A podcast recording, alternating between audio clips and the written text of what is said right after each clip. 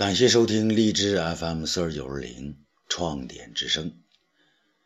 如果您对节目感兴趣，可以进入荔枝 FM 电台，进入专辑，就可以以倒叙或者顺序的方式来集中欣赏东方朔。今天呢，咱们继续说东方朔《天纵奇才》的第十九章《长门赋》。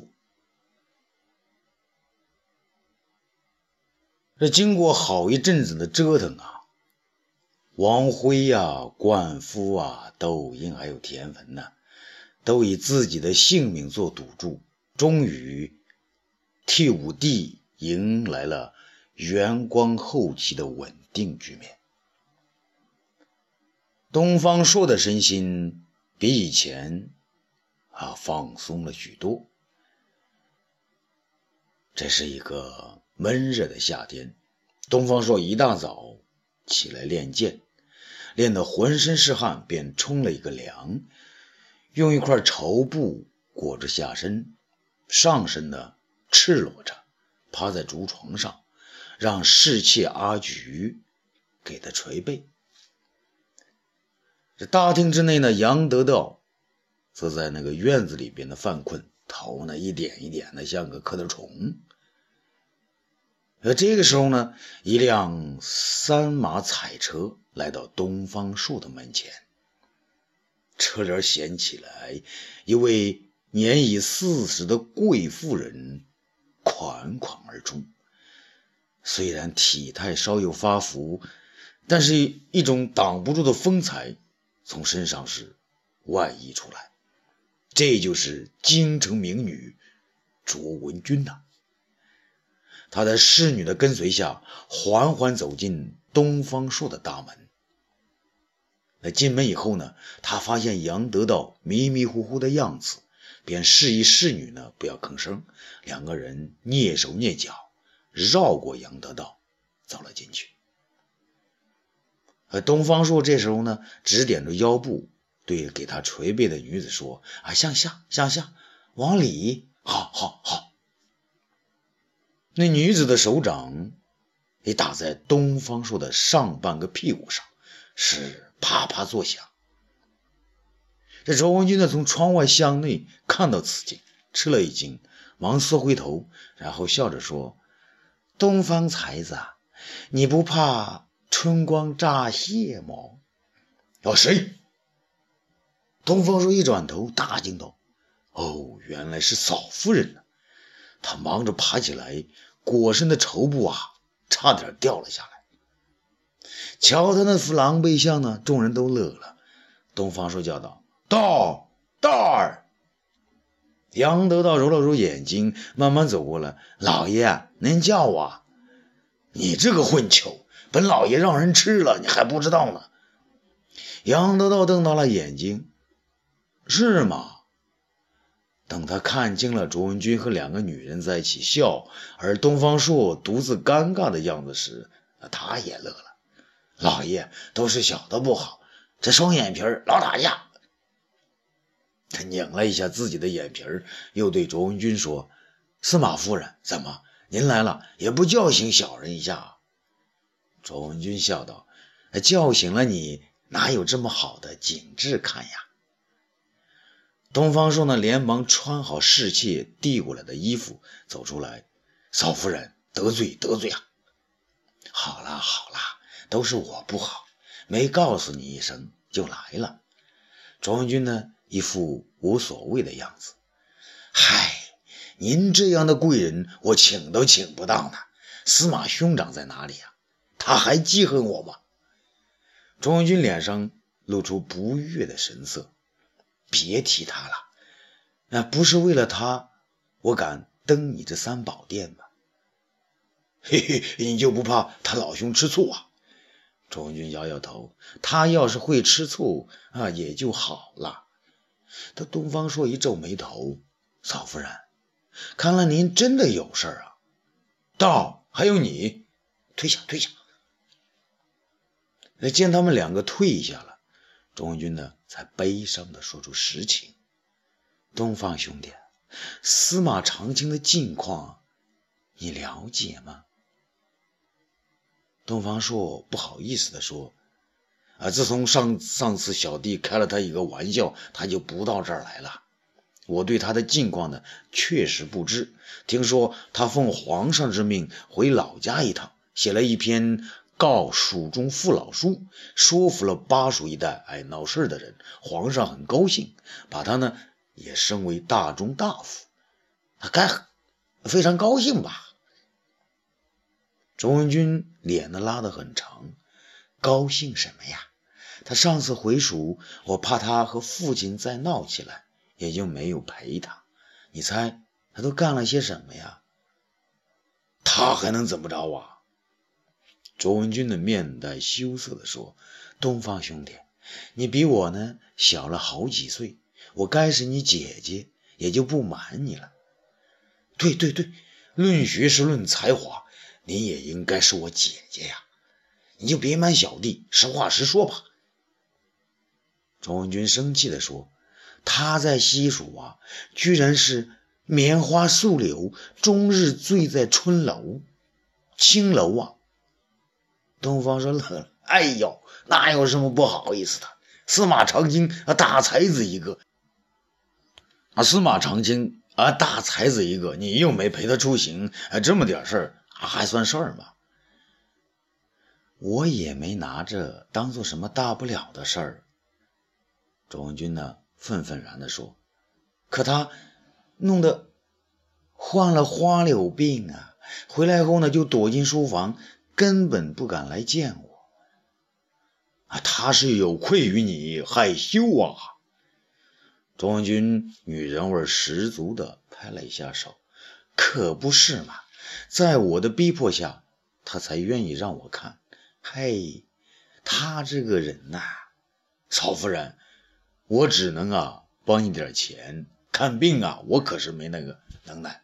再说，那就算我是这个扁鹊再生，司马庆这病也不会让我来看呢。卓文君摇摇头，啊，不是钱的事儿，也不是呢要你看病。我忍着性子给他医治了三个月，总算好了。那嫂夫人自己高兴也就是了，何必告诉小弟我呢？卓文君又拍了一下手，嘿，还高兴呢。病没治好，他倒老实，整天的待在家里边，哪儿呢也不去。可是病刚刚治好，他又出去胡闹了。东方说：“说嫂夫人，我说这。”也有你的不是啊！你看我的夫人，给我来个约法三章，虽说是让我有了自由，可又等于用三条绳子把我捆起来了。你要欲擒故纵，才能拴住他。他这个人还要纵，我是怕他把命给纵没了。那啊，这是男人自己的事儿，不仅小弟无法帮忙，恐怕嫂夫人你也不好。公开的管呐！东方朔啊，卓卓文君叹了口气：“唉，我自知容颜已老，不可能将他拴着，只是担心他的身体愈来愈差，自己一点儿也不珍惜。”东方朔笑了：“那没什么大事，今年他都五十了，让他胡闹去，还能折腾几天呢？”东卓文君忧愁地说：“兄弟啊！”不是那么回事儿，他下身的病呢是好了，可是最近老是多饮多尿的，身体呢也一天比一天瘦弱。前几天我找了一个高明的医生问了问，那医生说他这是得了消渴症，麻烦可大呢。消渴症能治吗？那医生说治倒是能治，但药材很贵，也很难根治啊。东方朔说：“那再贵的药也要用啊！还有啊，你一定要让他知道天热呢，啊，不是，不然呢，他整天去放纵会更严重啊。”钟文君忧伤地说：“我没办法把他拉回来，所以才来请你呀。”请您呢？司马长青现在何处？”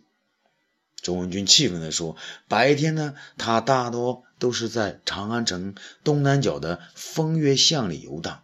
听说那儿呢有个叫秦师包的，才十九岁，是京城最有名的风月女子，擅长琴棋书画，琴弹得特别好，又叫做京都琴女。”这东方朔惊讶起来：“嫂夫人。”你与司马长卿是名扬天下的琴瑟好合，怎么会有什么京都琴女来插上一杠子？八成是你来到京城以后就不练琴了吧？你不弹琴，他可不是要红杏出墙吗？卓文君也乐了，好你个贫嘴，我这些天都急死了，可没心思给你逗乐子，快帮我想点办法吧。我看，咱们就这样来对付他。东方朔压低声音与卓文君耳语起来。卓文君苦笑一笑：“就听你的，看他能不能回心转意吧。”长安城的东南角有一个高大的牌坊，上面写着“风月巷”。走进巷内不远。只见一个门楼，大门是半掩，上面挂着西施啊、妲己啊和褒姒的画像。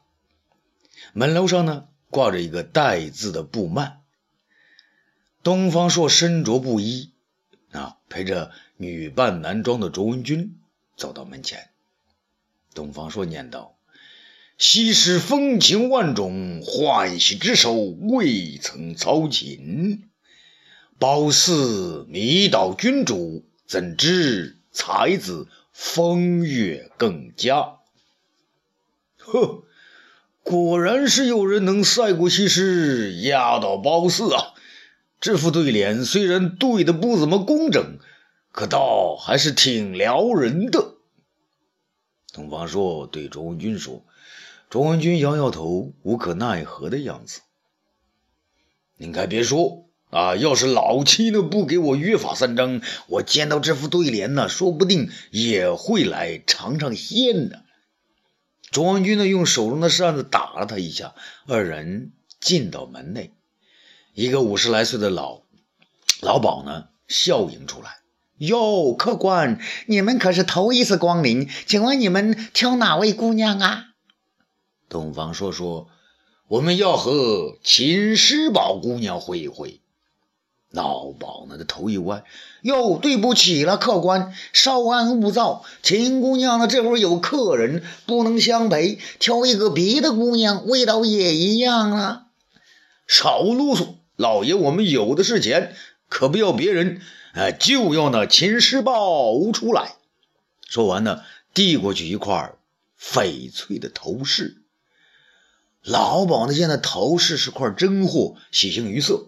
好好的，客官，你们等着，我去看看啊，那位客官啥时候走？他跑上去见司马相如呢，正与这个秦师包在里屋呢卿卿我我，而外间的秦氏呢颇为安静。他跑下楼来，悄悄地说：“二位客官，你们两个都上秦师包那儿去啊，没这样的规矩啊！”嗨，你怎么老往歪着想？我们要秦师包和我们会一会琴就行了，弹弹琴，唱唱诗，两个人一起，怕什么？那老鸨乐了，哟，二位客官一看就知道是风流儒雅之事，你们喜欢什么？我最知道。而秦姑娘房里头那位客官可是个弹琴高手，正因为这个，我们秦姑娘才最喜欢他。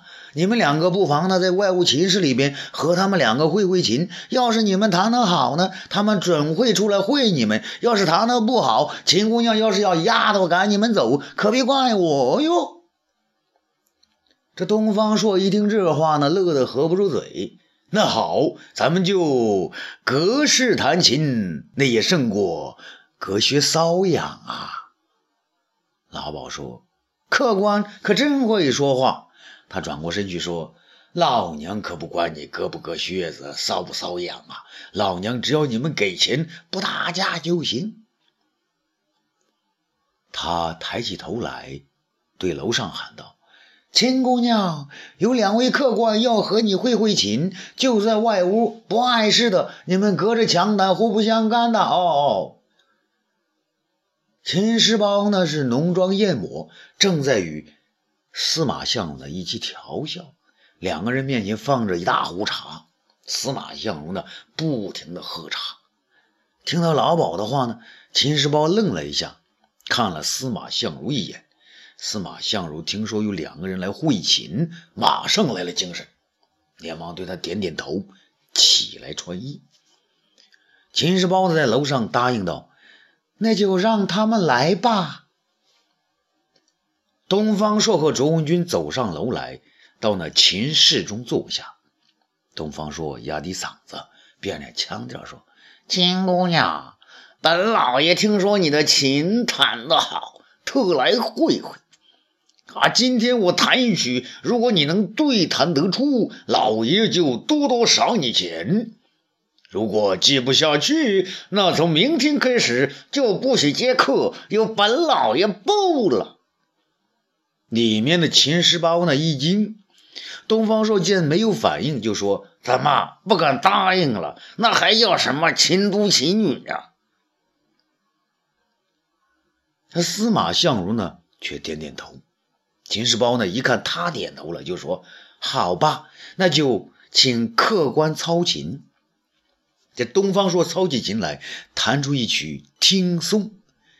秦世包在屋内会意的一笑，接着弹起曲。文语啊，东方朔再操起琴，弹出一曲《高山流水》。秦时宝有点不知所措，司马相如呢却推开他，自己接着弹了起来。东方朔和卓文君对视了一眼，将琴呢交给卓文君。卓文君痛苦地弹出一曲《凤求凰》。在内屋里边呢，司马相如大惊失色。他将信将疑的接着弹，可他的手呢不由得发颤，弹不出曲调来。东方朔叫道：“怎么接着弹啊？弹不出，那老爷可要进门口领明天的牌了。”室内的秦时包着急的拉了一把司马相如，司马相如呢只好振作精神，勉强的弹出下面的曲子。东方朔听到琴声，高兴的对卓文君点点头，小声说。果然他在这里。卓文君满面忧伤，他开始与室内的人同奏《凤求凰》，然后他把曲调转了，转成《白头吟》。室内的司马相如听到外面曲子已经变调，又是一愣，但呢，只好接着弹。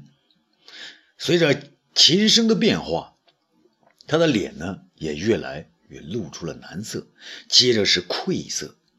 他那只在琴上抚动的手渐渐地停了下来，只有右手还在机械地拨着琴弦。室外呢，周文君一边弹琴一边流泪。东方朔见了，不禁摇头啊，为之同情，为之叹息。周文君弹着弹着，突然唱了起来。皑如山上月，皎若云间月。啊，皑如山上雪，皎若云间月。闻君有两意，故来相决绝。这室内呢，司马相如听出是卓文君的声音，他的手在颤抖，连弦也不能继续拨了。秦世包疑惑地看着他。司马相如连忙端起一碗水喝了下去。室外，卓文君接着唱道：“君以琴声调，今以琴声绝。白头不相离，誓言何早早。”这室内，司马相如听明白了卓文君的词意，他的面色开始发红，腿呢也颤抖起来。秦世包皱起眉头，室外呢，卓文君接着唱：“君今有新欢，妾也有相悦。